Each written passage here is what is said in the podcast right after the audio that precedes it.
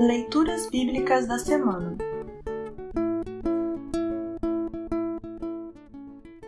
O trecho da epístola para o 26º domingo após Pentecostes, o último domingo do ano da Igreja, está registrado na segunda carta de Pedro, capítulo 3, versículos 3 a 13. Para compreender melhor este trecho, ouça esta breve introdução. Nos dias em que esta carta foi escrita, possivelmente entre o ano 50 e o ano 65 depois de Cristo, pessoas já zombavam da promessa de Cristo quanto à sua volta. O apóstolo os adverte que Deus não conta o tempo como nós contamos.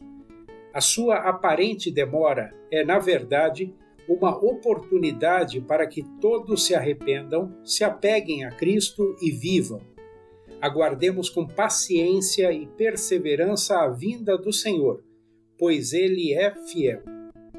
Ouça agora 2 de Pedro 3, 3 a 13. 2 de Pedro 3, 3 a 13. Primeiro vocês precisam saber que nos últimos dias vão aparecer homens dominados pelas suas próprias paixões. Eles vão zombar de vocês dizendo: Ele prometeu vir, não foi? Onde está ele? Os nossos pais morreram e tudo continua do mesmo jeito que era desde a criação do mundo. Esses zombadores esquecem de propósito que há muito tempo Deus deu uma ordem e os céus e a terra foram criados. Esquecem que a terra foi formada da água e no meio da água e também que pela água do dilúvio o mundo antigo foi destruído. Mas os céus e a terra que agora existem estão sendo guardados pela mesma ordem de Deus a fim de serem destruídos pelo fogo estão sendo guardados para o dia do julgamento e da destruição dos que não querem saber de Deus. Meus queridos amigos, não esqueçam isso. Para o Senhor, um dia é como mil anos e mil anos como um dia. O Senhor não demora a fazer o que prometeu, como alguns pensam.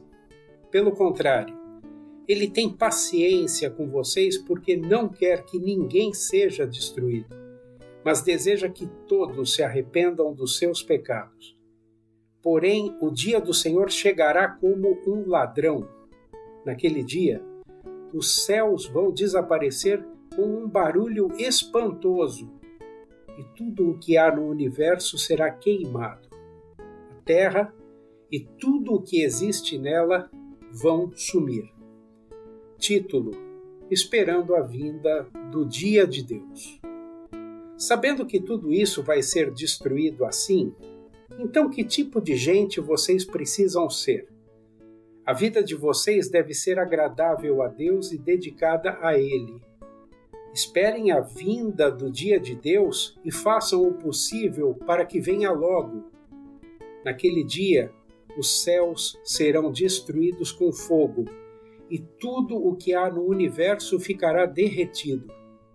Porém, Deus prometeu, e nós estamos esperando um novo céu e uma nova terra, onde tudo será feito de acordo com a vontade dele. Assim termina o trecho da epístola para esta semana.